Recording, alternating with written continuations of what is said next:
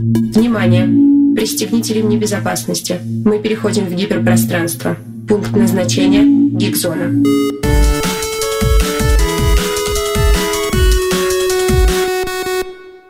Добрый день, друзья! Сегодня понедельник, 15.00, а это значит, что вновь э, выходит в эфир передача «Гик Зона», э, где мы в очередной раз обсуждаем разные вымышленные вселенные, имеющие литературный первоисточник, не имеющие э, такового.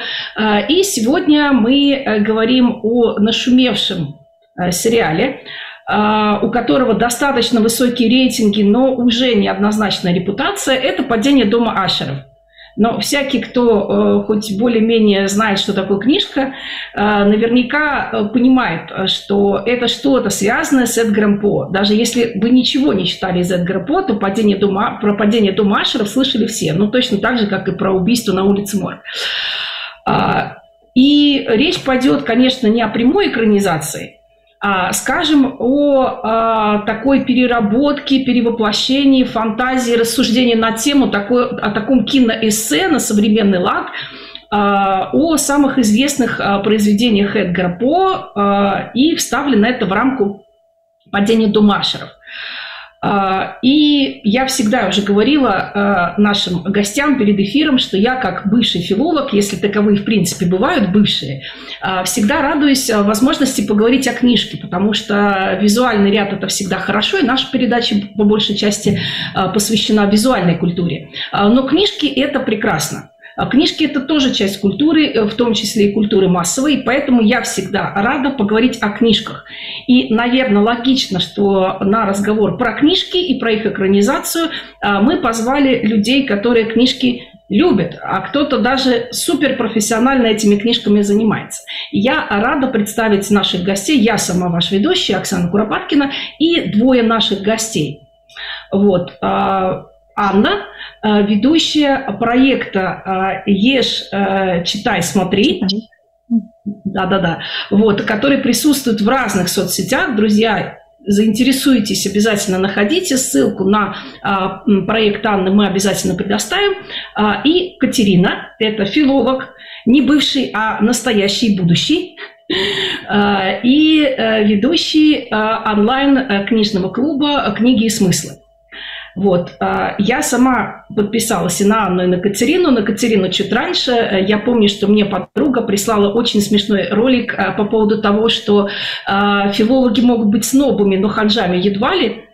Мы очень смеялись по этому поводу, смеялись по поводу прекрасного ролика про царя Никиту. Друзья, очень неприличный ролик, здесь мы его даже упоминать не будем. Подробно о чем речь, хотя это наше все. Вот. А, в общем, а, мы пригласили э, людей, которые любят книги и э, которые готовы об этих книгах говорить и о том, как э, эти книги представлены, представлены в современном антураже. Итак, мы обычно наше Рассуждение начинаем с того, что обмениваемся первыми впечатлениями. Кто как э, с сериалом э, познакомился э, и каковы первые впечатления. Но поскольку сериал вышел недавно, я думаю, что логично, что мы все его недавно посмотрели. И, наверное, тогда нужно будет поставить вопрос так как нам, как мы впервые познакомились со, со зловещим э, и таким жутким, жутким, жутким первоисточником, э, и каковы наши первые, самые первые эмоциональные, не э, профессиональные, а эмоциональные ощущения от того, что мы увидели в 23 году. Анна, э, вам мячик. Угу. Ну, э, если говорить о первоисточнике как э, произведениях Эдгара По, да, то я читала в школе, конечно, их, и я помню, что перечитывала, наверное, лет 8-10 э, назад, прям за поем целый, целый том читала, и просто была поражена Эдгаром По. Он стал моим любимым писателем, и я тут же там его пометила везде в своих там анкетах, что он мой любимый писатель. И особенно, конечно, рассказы. То есть, э, хотя, в общем-то, он был популярен как поэт в XIX веке, да, прежде всего среди американской публики, и также критик, но рассказы его – это совершенно что-то невероятное. И когда я увидела, да, вот там анонсы, что выходит э, на Netflix сериал по а, рассказу тогда еще говорили просто, что по одному рассказу, да, Эдгара По, конечно же, я заинтересовалась. Я давно не, не смотрела ничего в таком жанре, и Фленагана тоже давно не смотрела, потому что вот предыдущий сериал, который я смотрела, он был 2018 года «Призраки а, дома на холме, это по Ширли Джексон, очень тоже крутой сериал, крутейший, вот, и поэтому здесь и, кстати, у них есть параллели в этих сериалах, и там, и там дом, и там, и там э, семья, история семьи. И, в общем-то, падение дома Ашеров э, Фленагана тоже получилось замечательным. Э, мне понравилось, как он просто вот эм, э, синтезировал да, вот эти многочисленные образы, идеи, посылы, которые есть у По. Он их вот так вот синтезировал в одно очень плотное повествование, а, плотная, но при этом динамичная. То есть я считаю, что это удача. Этот сериал – это удача Фленнегана и удача Netflix. А, что бывает с Netflix? Нет, не так уж редко. Не так ну, уж редко. Будем... Да, бывает часто, да, да. Будем справедливы. А, Катерина, вам слово как человеку, написавшему проникновенный пост про падение Думашеров. Спасибо большое. Я не так много слежу, не так внимательно слежу за киноновинками, и случилось, что как раз в октябре в нашем книжном клубе, клубе книги и смысла был месяц, посвященный э, ужасам в литературе, и я воспользовалась э, как раз случаем э, дать почитать людям классику. А, то есть вещи, которые в основном многие не читают, э, как, например, Гофмана, который не так очевиден, как на самом деле писатель, стоящий тоже у, э, как начальник э, жанра ужасов, и Эдгара Аллана По, которого я как раз запараллелила с рассказом Брэдбери. Я думаю, что, может быть, мы немножко попозже о нем поговорим, потому что Брэдбери, в общем, сделал нечто похожее до вот этого самого сериала, еще в там, середине 20 века. И э, к нашей встрече книжного клуба нужно было прочитать как раз тоже классику. И «Кота», и «Москву красной смерти», и «Колодец маятник». И люди в книжном клубе начали мне присылать как раз только что вышедший сериал. И когда я... Я вообще с таким большим подозрением, конечно, к этому отношусь, потому что, ну как же, экранизация, есть книга, конечно же, экранизация не может быть лучше. Но первая же серия когда я увидела, что а, это явно сюжетная арка будет объединять все рассказы, и каждая серия называется по рассказу. И в первой самой серии, которая входная, появился ворон, который смотрит на, на Ашера с высоты, я поняла, боже, это же так прекрасно. То есть ты сразу чувствуешь, что это сделано с любовью. Это сделано не коммерчески, это не сделано как проходной проект – видно, что э, создатель относился с максимальной любовью и нежностью вот к атрибутам этой вселенной от Гаралана По, собрал их вот любовно в одно и сделал такой великолепный сериал. И чем дальше я смотрела, тем больше восторгом я проникалась, и в общем, для меня это просто гениально и прекрасно, и возможность а, для людей Эдгара Аллана По переоткрыть, потому что то, как э, вписаны в реальность сюжеты Аргелана По в реальность нашу современную, мне кажется, выше всяких похвал это сделано. Так что это в этом смысле, как филолог, который всегда критикует экранизации, я могу сказать, что это отдельное произведение искусства, которое существует э, вместе с книгами, может вместе с ними э, образовать такой прекрасный симбиоз для знакомства с классиком ужасов. Э, и потом у вас э, было хорошее замечание, я помню, что э, это полезно для людей 21 века, которых уже много чем напугали, у которых уже нервы не такие тонкие, как у образованных людей 19 века, которых, конечно, по, я думаю, думаю просто сводился с ума. Вот, чтобы понять, что такое был По для своих современников, важно посмотреть этот сериал. Но еще важная тоже хорошая рекомендация, которую я, как добросовестный подписчик канала Катерины, а, выполнила, это э, надо прочитать э, все, перечитать или прочитать все рассказы, с которыми есть э, параллель в сериале. Там действительно... Идеально читать рассказ, которым названа каждая, каждая серия, и потом ее смотреть, потому что я, собственно, это не начала делать. Я посмотрела первую «Маску красной смерти», осознала, что я из всех рассказов помню ее меньше, побежала ее перечитывать и сказала, а, это же, ну, это невероятно. То есть вот, чтобы вы до конца просто поняли, а что же сделал режиссер, что же там произошло. Рассказ и серия. Ну, я сделала, конечно, пошатно, э, то есть я сначала посмотрела, а потом перечитала. Но зато это помогло мне совсем по-другому посмотреть на сериал. То есть вот у меня, как у зрителя, и зрителя профессионального, который много чего смотрит, 90% того, что я смотрю, я бы не смотрела. Не потому что плохо, а потому что мне бы было тупо лень. Но для проекта ты смотришь и то, что тебе даже совсем-совсем э, не близко. Вот у меня, как у зрителя профессионального, одно ощущение, какое-то впечатление – и такая смутное, смутное воспоминание о том, кто такой По. Вот. А потом ты перечитываешь, и а, ты смотришь, что это вот, вот ты по-другому, в принципе, смотришь на этот сериал. У тебя сразу возникают переклички. Ты думаешь, да, действительно, как это э, классно сделано. Действительно сделано с задумкой, с любовью, и это и хорошо. Большим знанием еще. Да. Большим да. знанием. Да, и с пониманием, как вот то, что пугало э, современников По в XIX веке, как это перенести на 21 век. У меня с По, кстати, э, завершу тогда этот круг, у меня с По давняя история. Э, я в былые времена, почти уже в прошлой жизни, а, когда только начинала свою а, преподавательскую карьеру, уже занималась тогда, уже отошла от филологии, занималась религиоведением, а, я преподавала в одном протестантском университете, там был филологический факультет, и я тамошним филологом преподавала американскую литературу, как человек с филологическим образованием. Ну, естественно, я составила список, конечно, там был По, и, конечно, там было падение, падение дома Ашеров. У нас даже семинары, я хорошо их помню, у нас даже семинары были по ПО, и я помню, что даже их уже, детей начала 21 века, уже он напугал. Они говорили, какой ужас, как это прямо страшно. И мы с ними прямо обсуждали, а какими, какими как он это делает. А пусть на самом деле до конца это непонятно, как любое чудо, как он это делает и почему так жутко, но в принципе, что можно было объяснить, мы с ними объясняли.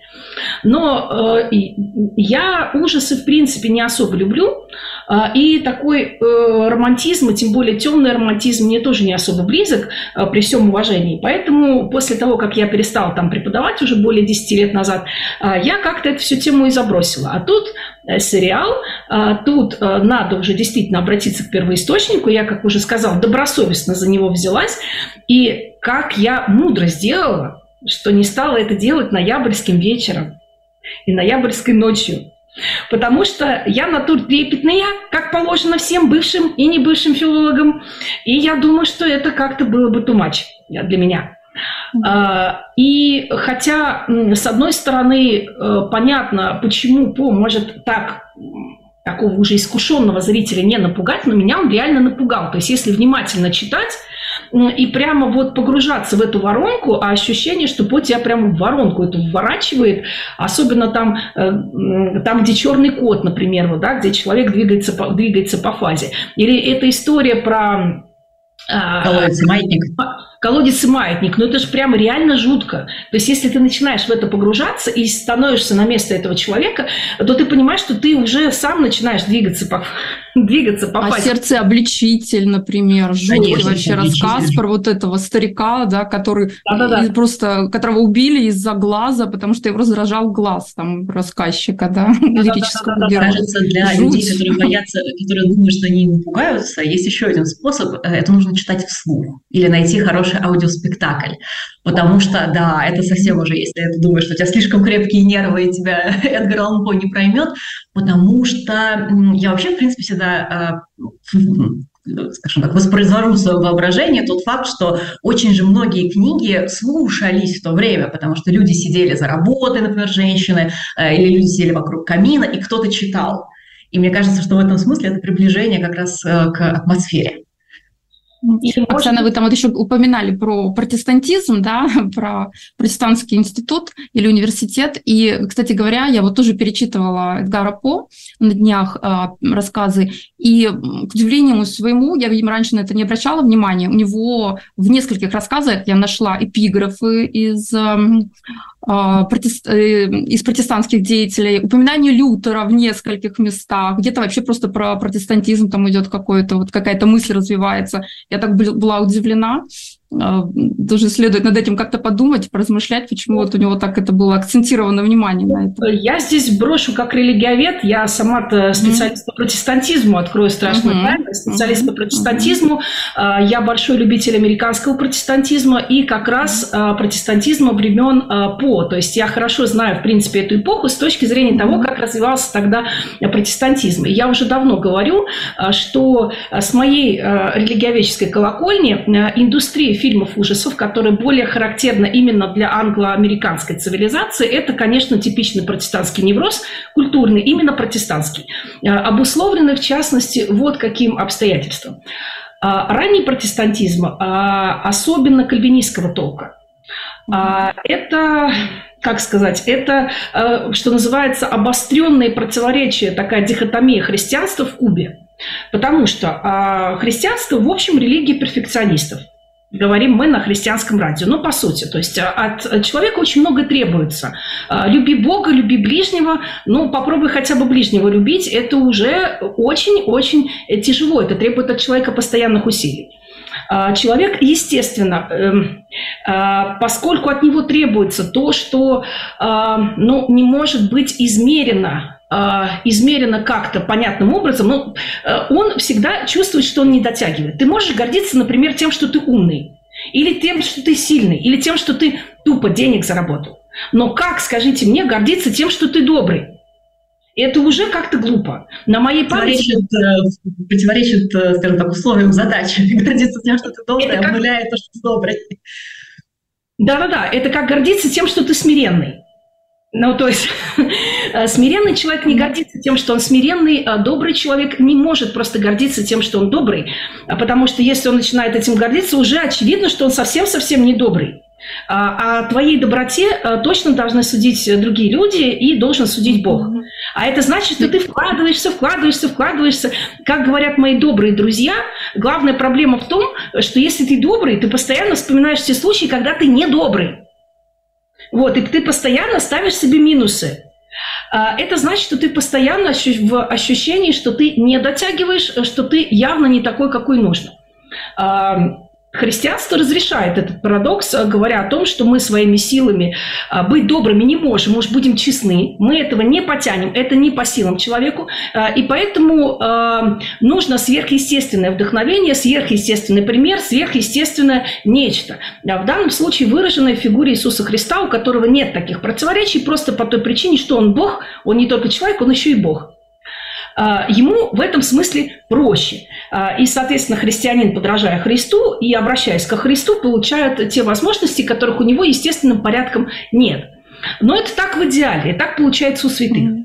А у обычных людей с этим загвоздка, с этим проблема. Протестантизм на эту проблему в свое время указал, сказавший, что ритуальные действия они нас к Богу не приближают, то есть в переводе на русский язык они нас добрее не делают. Я думаю, что это очевидно, что от того, что ты постишься, слушаешь Спасение радио... только верой.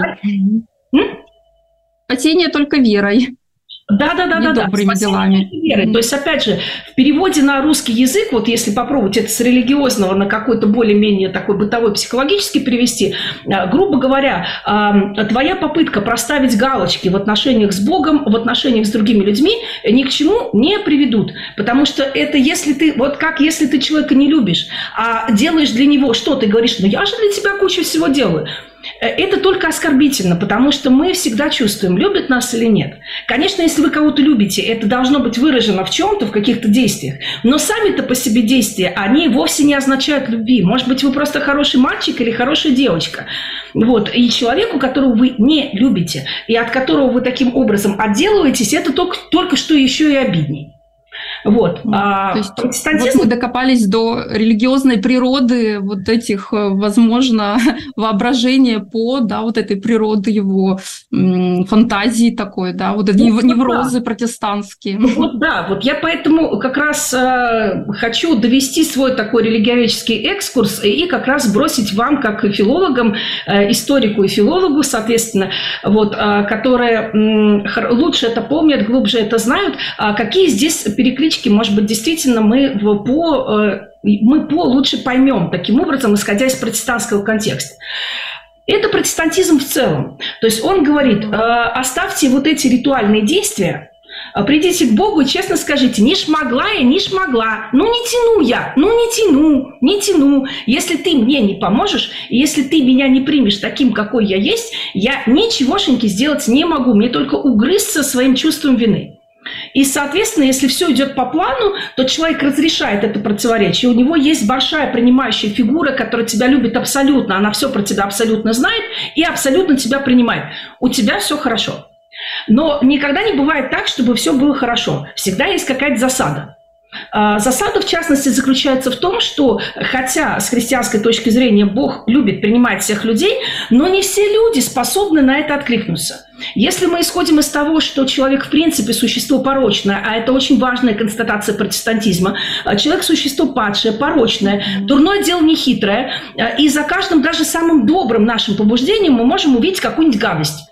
А, произвести на какого-то на, на людей впечатление, а, быть хорошим мальчиком, хорошей девочкой. Можно более низменные какие-то мотивы поставить. В любом случае что-то будет не так.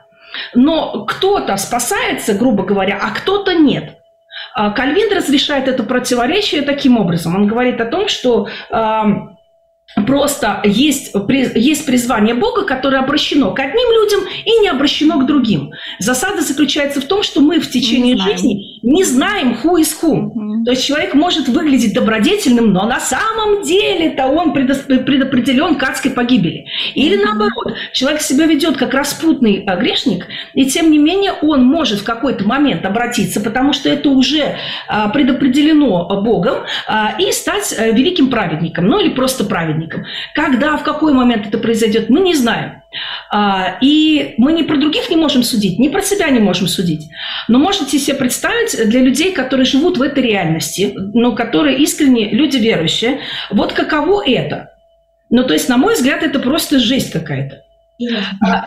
И, кстати, вот эта именно кальвинистская среда э, стала развивать э, такие начатки индустрии фильмов ужасов. То есть, например, меня, на меня очень произвела впечатление история, что э, наверняка вы знаете про гравюру «Пляски смерти», средневековая гравюра, где вот такой mm-hmm. черт, чертик, скелетик танцует вместе с людьми и уводит их. Да? У Ингвара mm-hmm. есть еще mm-hmm. такой образ – так вот, э, благочестивые протестанты, знаете, что сделали? Они, пользуясь гравюрным станочком, расшарили это все дело, повесили в каждую избу и сказали, во, медитируйте, чуваки. А знаете, на что медитируйте? Не на смерть.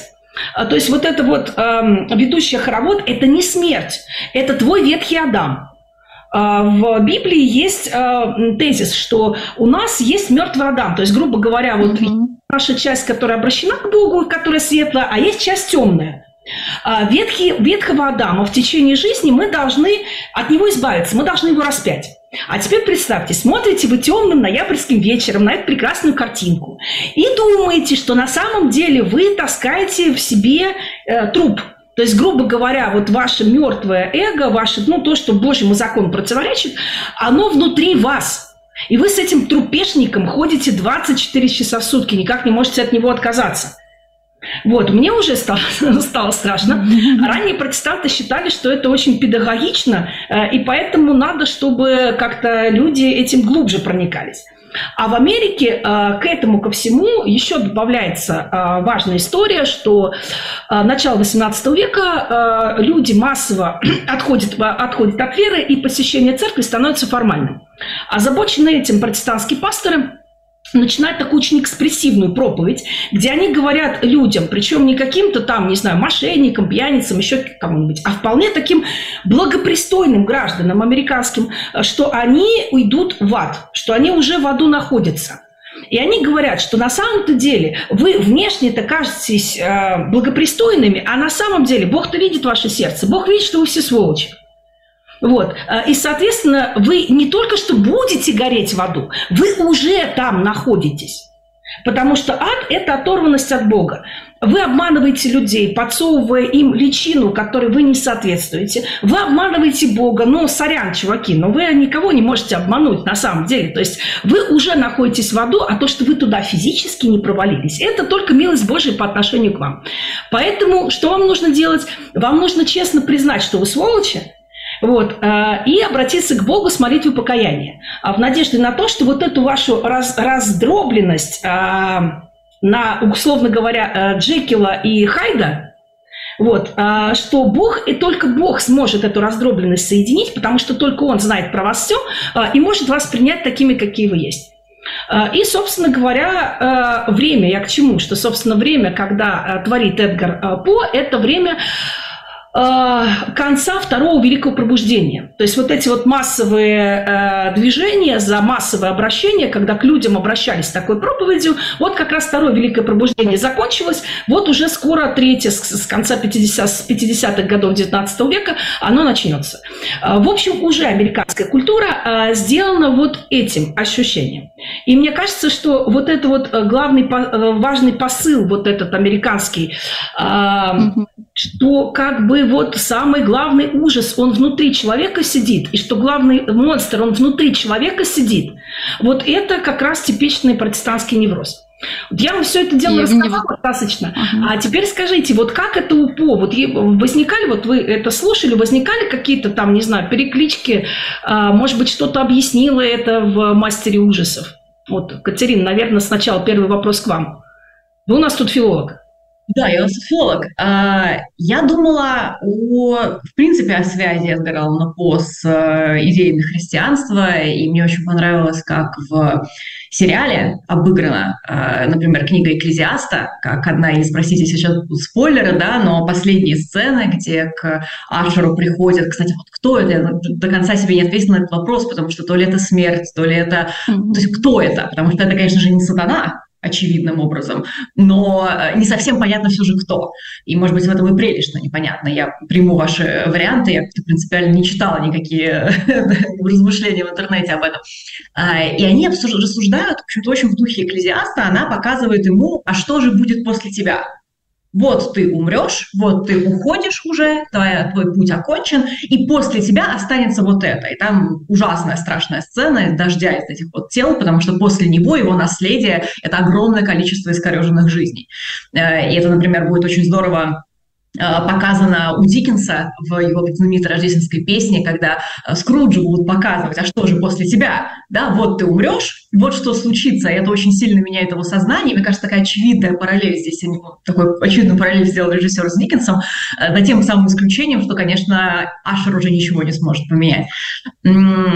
Но, в принципе, люди, которые бесконечно благопристойны в сериале, которые бесконечно на людях создают, одна из главных героинь, она у нас занимается имиджем, да, и на имидж, понятное дело, в современном мире очень много тратится, тратится сил, очень много тратится ресурса, вот эта вот тонкая пленка, тонкий слой позолота, благопристойности, общественной какой-то вот одобряемости, как она легко слетает с каждого из детей Ашеров насколько этот слой тоненький, вот это сусальное золото соскребается просто вот мгновенно, и э, как человек укатывается в этот ужас. То есть каждый из героев в этом смысле абсолютно однозначно носитель кошмара.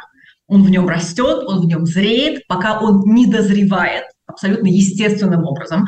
То есть э, мне очень нравилось, что в сериале показано не то, что это случается вдруг, это не какой-то рок со страшными персонажами, они к этому идут всю свою жизнь.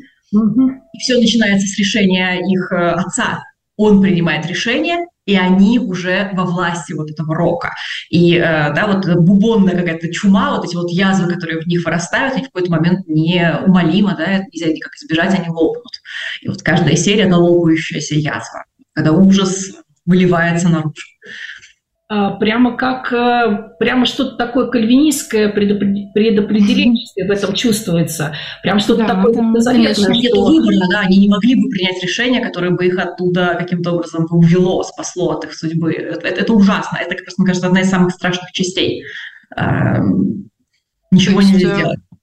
Да, все, все дети а, вот, Родрика Ашера, они предназначены к, к смерти, да, вот к такой при, ну, там, говорит, э, это вот ангел смерти, как ее верно, да, там называют, да. что вместе с тобой они умрут все наследники, там выясняется, что не только дети, но еще и внучка, да, которая самая там из них а, положительная, замечательная девушка, да, Ленор, которую зовут по, опять же, отсылка к героине а, По. Я, кстати, еще подумала, что вот все вот эти дети, да, а, за исключением Фредерика, Фредерик, он там вот старший сын, да, он просто занимается, он как такой наследник главный, да, и про него вроде бы ничего плохого не, не говорят до, до того времени, как вот он оказывается, что свихнулся на измене, предполагаемой измене жены, да, и вот там ужасную штуку сделал, повторив рассказ Береника. Тоже жуткий рассказ с зубами, да, вот там вот эта вот история. Вот. И кроме Фредерика, все остальные связаны с какими-то прям такими приоритетными направлениями сейчас развития экономики и вообще общества да, в 21 веке. То есть там занимается, Наполеон занимается видеоиграми, там yeah. Викторина занимается медициной, там самой продвинутой, да, которая не видит границ, там может сердце заменить, да, а потом а, пиарщица есть, которая тоже не видит совершенно никаких границ и может все что угодно да, пропиарить или наоборот там уничтожить репутацию. И э, Тамерлан, ну, который занимается ЗОЖем, да, здоровый образ жизни, там продвигает свой проект этот «Золотой жук». То есть они все вот эти вот направления вместе с, с детьми, они как бы показывают их обреченность. То есть просто они сейчас заходят в такой тупик, да, в, в 21 веке. Это опять же к, к слову об актуальности, да, по а, сейчас. И это очень интересная такая вот э, метафора Фленнегана, автора сериала. Э, к первому еще рассказу, это все-таки к маске красной смерти, там еще индустрия mm-hmm. развлечений и... Э, да, да, а, да, оргии вот эти, да, да, да. да. Потому uh-huh. что ей тоже достается, потому что да, да, вечеринка да, да. это такая вечеринка слэш-оргия еще, ну, что же делать. И это тоже, конечно, угу. легитимуется, скажем так, таким образом. Да, это тоже путь никуда. Да, да, да. То есть, начинается, да, все с убийства Куда же идти человечество? Да, куда же идти да, человечество? Да, да, да. Угу. Человек пытается что-то создать, но все, что он создает, ведет человечество в смерть, ведет человечество угу. в разрушение. А, и это ужасно, потому что начиная от лекарства, да, кончая э, какими-то вроде мы э, позитивными вещами, да, типа ЗОЖа, все есть пик. А где же не тупик, куда же идти? И как раз ангел смерти отвечает на этот вопрос. Потрясающая сцена в конце, когда она беседует с этим адвокатом слэш наемным а, убийцей, да, угу. да, и спрашивает у него, а что он мог бы ей предложить э, взамен на помощь. И говорит, только не надо мне предлагать вот эти незначащие вещи, деньги, недвижимость. Мне нужна значимая вещь. Э, то есть что-то неосязаемое, он должен ей предложить любовь, он должен ей предложить mm-hmm. какую-то свою нежность, какую-то свою страсть, что-то, и он это не отдает. Это ведь потрясающий абсолютно момент. Он не отдает то, что по-настоящему важно. То есть удивительным образом тот самый убийца, это, мне кажется, вполне такая параллель с вот этим разбойником на кресте, соседним с крестом, да, то есть он в последний момент принимает самое правильное решение, он принимает не от, решение не отдавать то, что важно.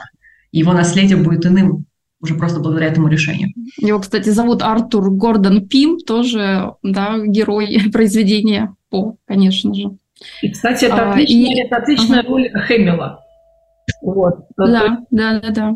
В роли а, такого вот а, тихого, немногословного юриста, такого вот э, крючка. Зловещего весьма. Да, может выкрутить, выкрутить. Мне кажется, он прекрасен. И, честно говоря, когда я на него смотрела, меня жуть пробирала больше, чем mm-hmm. от всего семейства Ашеров. Потому что mm-hmm. вот мне кажется, что прям вот ну, как это, знаете, чтобы напугать человека, вот не нужно делать у вот. А, надо давить на что-то, на какие-то более тонкие вещи. А, и Тихое да, рациональное зло. Да, но при этом, при этом, а, вот интересно, что он единственный пошел по делу, по делу Фортуната. То есть все остальные расплатились, грубо говоря, не с земным правосудием. Вот. Mm-hmm. И, кстати, вот по поводу наследия Ашера хочется прям так э, по-протестантски процитировать Библию на этот счет. А, Если Господь не созиждет дома, то напрасно трудится строитель. Вот. А очевидно, что то, как они строили с самого начала, это было дело явно неправедное, но с любой точки, точки зрения. Потому что, хотя слово доброго, наверное, про э, Гендира Фортунат сказать нельзя, но все-таки как-то это было а, жуткая сцена. Жуткая сцена совершенно, да, в этой серии, что ну, никто, наверное, такой участи не заслуживает, и это было сделано как-то, помимо всего прочего, еще и подло, э, с э, такой вот э, отложенной подставой. В общем, я понимаю, здесь она были Ли вот, которая просто вот, даже и не зная, что ее муж будет убийцей, сразу поняла, что ей с ним не по пути. И, кстати, вот этот момент, когда он э, от э, действительно любящей, хорошей женщины отказывается, ради чего? Потом, помните, он постоянно жен-то меняет. Даже не жена, а как это? Э, у него жена, потом еще куча, пар, как это правильно выразиться, партнерш.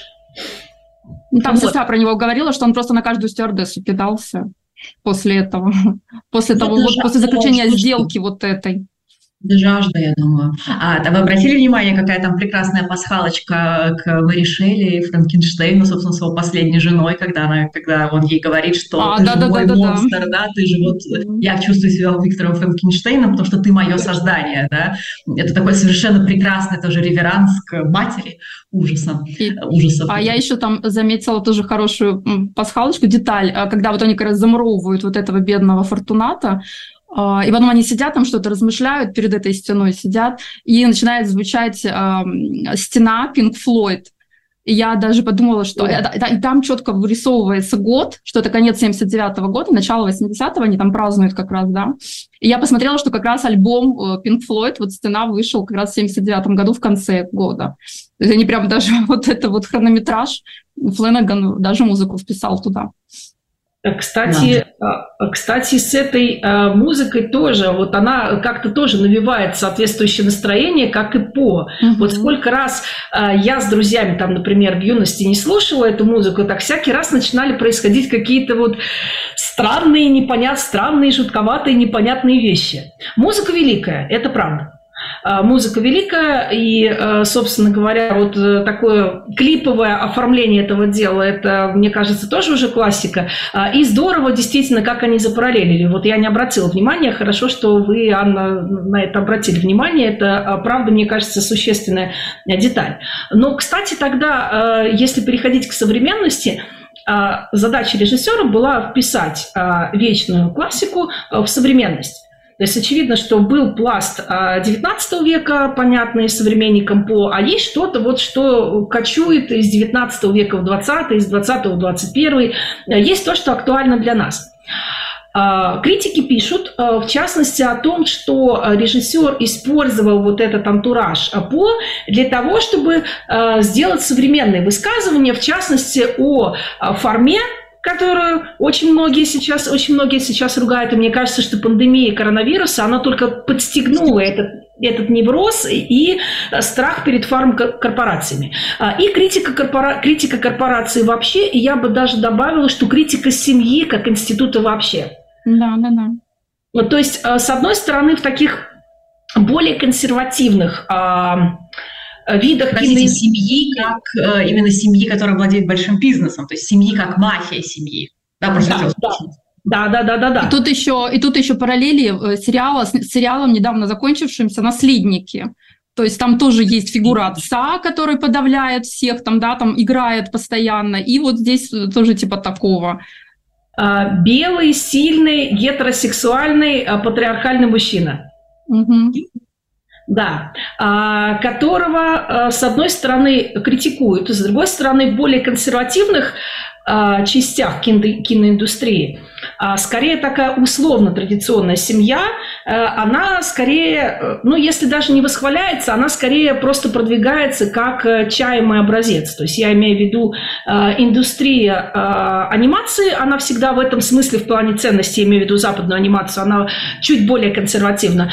И это ситкомы. А сейчас, э, если хочется сказать что-то более-менее традиционное, лучше снимать ситком. Вот. А там, например, можно видеть и грамотную работу постановщиков э, по поводу всяких религиозных, например, мотивов. То есть в более серьезных сериалах, которые на серьезных щах снимаются, я смотрю как религиовед, просто у меня большой фейспалм, и хочется сказать, ребята, я, конечно, понимаю, что вы Netflix, э, и что у вас соответствующая повестка, но можно же все-таки как-то... Э, как-то отнестись к этому, к этому грамотнее и с э, большим каким-то, ну не то что пиететом, зачем обязательно пиетет, но с большим пониманием, что ли, что вы изображаете. Если вы критикуете, вы хотя бы понимаете, что вы критикуете. Вот. А в таких драматических произведениях а, там э, семья, и действительно семья, которая владеет э, чем-то большим, семья-мафия, она нещадно критикуется и в хвост, и в гриву.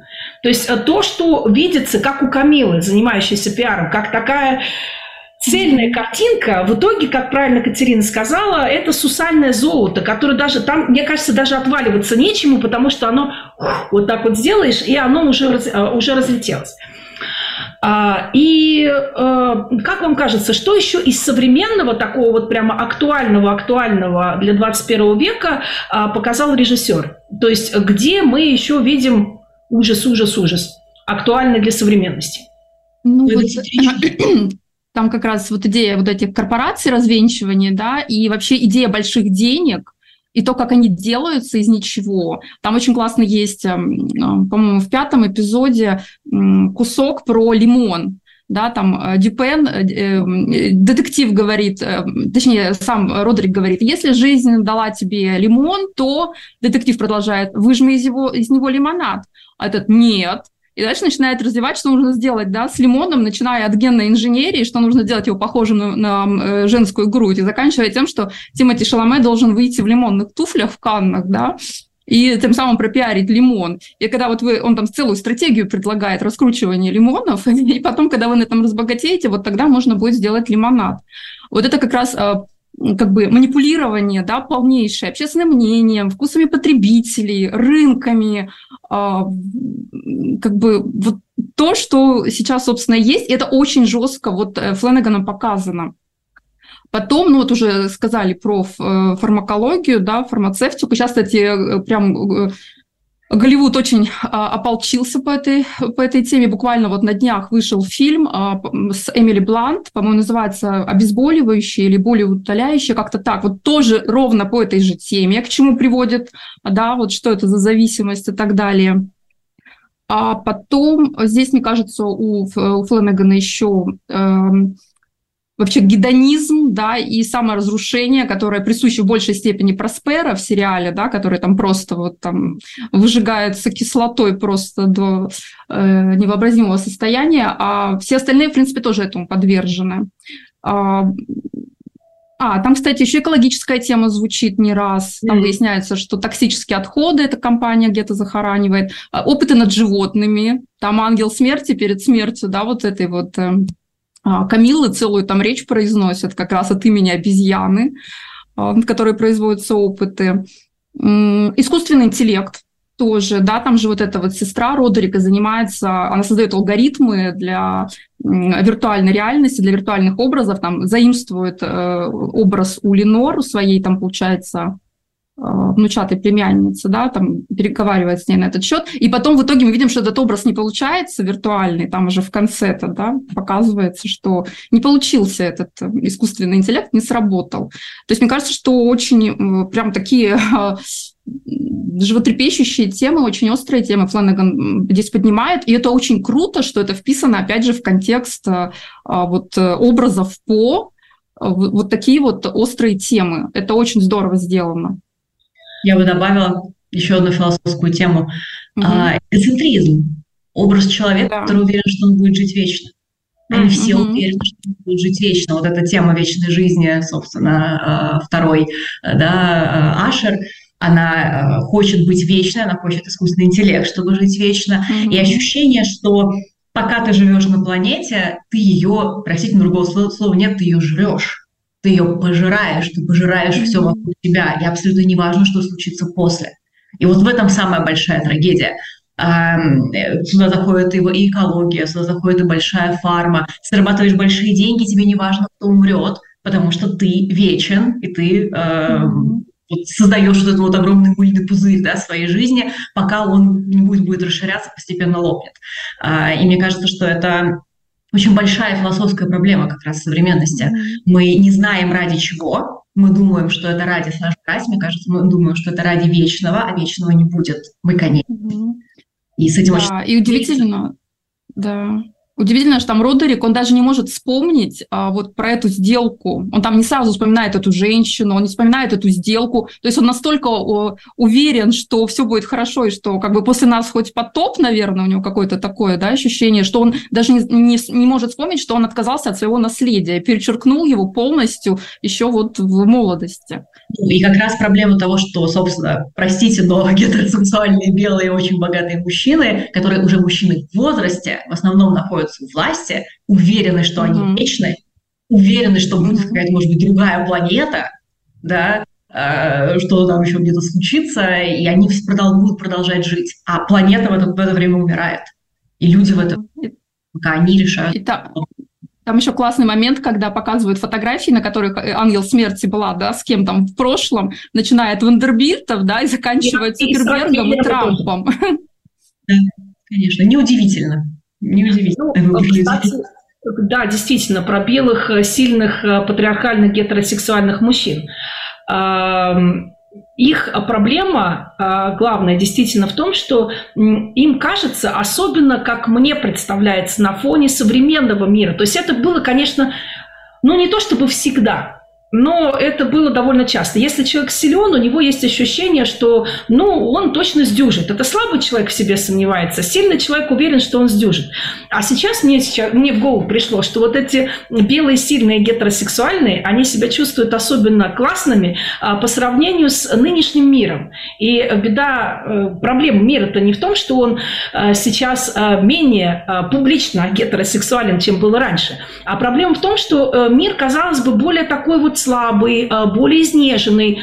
А, не скрывать же, помните, у Мэдлин такое очень а, проникновенная речь по поводу этих жалких людишек, которых mm-hmm. никто не заставляет покупать этот продукт. Кто заставляет? А никто не заставляет. Вы сами лохи, и, извините, за это вы должны платить. То есть вот эта позиция человека, как бы это просто такой вот сверхчеловек Ницше получается, который себя ощущает, что у него все хорошо на фоне вот этих вот а, которые ведутся mm-hmm. на всякую ерунду, которые слабые, которые зависимые, а, которые не в состоянии свои сексуальные импульсы под контролем держать, неважно, гетеро или гомо. А, Родри, кстати, он же еще может гордиться тем, что он уважающий себя мужчина. Ну и что? Что он кидается на каждую стюардессу. Зато он, в отличие от многих мужчин, а, способен нести ответственность за то, что он делал. Потому что двери э, его дома открыты любому ашеру. Неважно, законно рожденный он или нет. И, mm-hmm. ну, как-то... Любви-то вот нету. Любви-то нет, он просто их покупает. И в этом их огромная драма. Каждый из них это чувствует, и каждый из них из этого страдает. Конечно, но Родрик-то, я ж про то и говорю, что Родрик-то это не понимает, потому что у белого сильного гетеросексуального мужчины э, а, все в кармане. Мир в кармане, Бог в кармане, впрочем, в Бога он не верит, и Бога в его мире в принципе нету. И вообще какого-то, грубо говоря, небеса закрытые во всех, во всех смыслах этого слова. Но он уверен, что просто потому, что он такой классный и такой сильный, на фоне этих слабаков у него все будет хорошо. А оказывается... А, кстати, тут еще он даже, наверное, пытался таким образом, э, делая детей повсюду, да, он пытался обмануть вот Бога и обмануть этого дьявола, может быть, с которым была сделка. Потому что э, Медлин говорит, что она поставила спираль после этого, после этого договора, то есть себя обезопасила вообще, да, от деторождения. А он, соответственно, начал очень активно размножаться. Тем самым он вот э, как бы бросает вызов еще и вот чему-то такому. Конечно сделал бы вазектомию, и не было никаких проблем. Но нет, он, он пытается что-то каким-то образом, да, противоречить этому року. Но потому что не может быть так, чтобы какой-то рок был сильнее его. А, и Вы, правильно, вы правильно говорите про любовь, а, но ведь любовь предполагает какую-то открытость человека. Э, открытость человека, открытость его сердца, э, готовность вообще кем-то всерьез интересоваться как субъектом, кем-то, кроме себя самого. А это заведомо ставит любого человека, и мужчину, и женщину, э, здесь неважно, в более такое слабое, уязви, уязвимое состояние, да, уязвимое. Mm-hmm. И Родрик на это не готов. Он уверен, что он всех поборает, он поборает он такой вот весь крутой босс, как он говорит, я хочу слышать только «да, сэр». Ну хорошо, но сказали тебе дети, да, сэр, а толку-то? А, и судьба, судьба оказалась выше а, того, что он себе думал. Но самое печальное, и, кстати, об этом, по-моему, и в эм, сериале говорят, и а, зрители в рецензиях пишут, что при том, что ты понимаешь, что над всем вот так вот э, доминирует рок, а ты понимаешь, что пацан к успеху шел.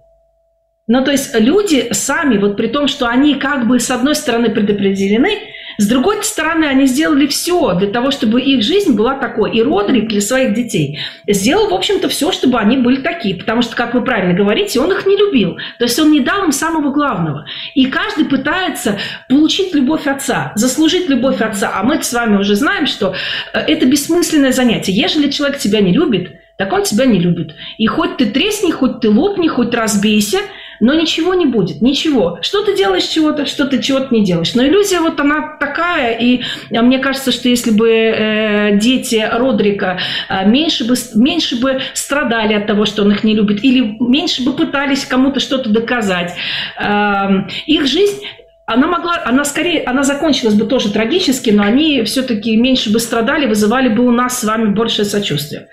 Потому что... Ну, вот, странно, да, там сочувствия никто не вызывает, действительно, кроме Ленор. Ленор, она невинная жертва, которая просто попала в эти, попала в эти жернова. Которая, тем не менее, made, made a difference. Она что-то меняет, потому что ее милосердие да, да, тоже меняет все. Mm-hmm. Да, по тысячам mm-hmm. жизней, по миллионам жизней. Ну, и я рада, что мы на такой, в общем-то, позитивной ноте завершаем наш эфир. Уже, к сожалению, у нас 50 минут. А, друзья, мы продолжим наше а, обсуждение а, в нашем постпродакшене. Смотрите хорошие сериалы. Этот сериал хороший. Читайте классическую литературу, только не на ночь глядя. И оставайтесь с нами до следующего понедельника, друзья. Всем всего доброго и до свидания. До свидания.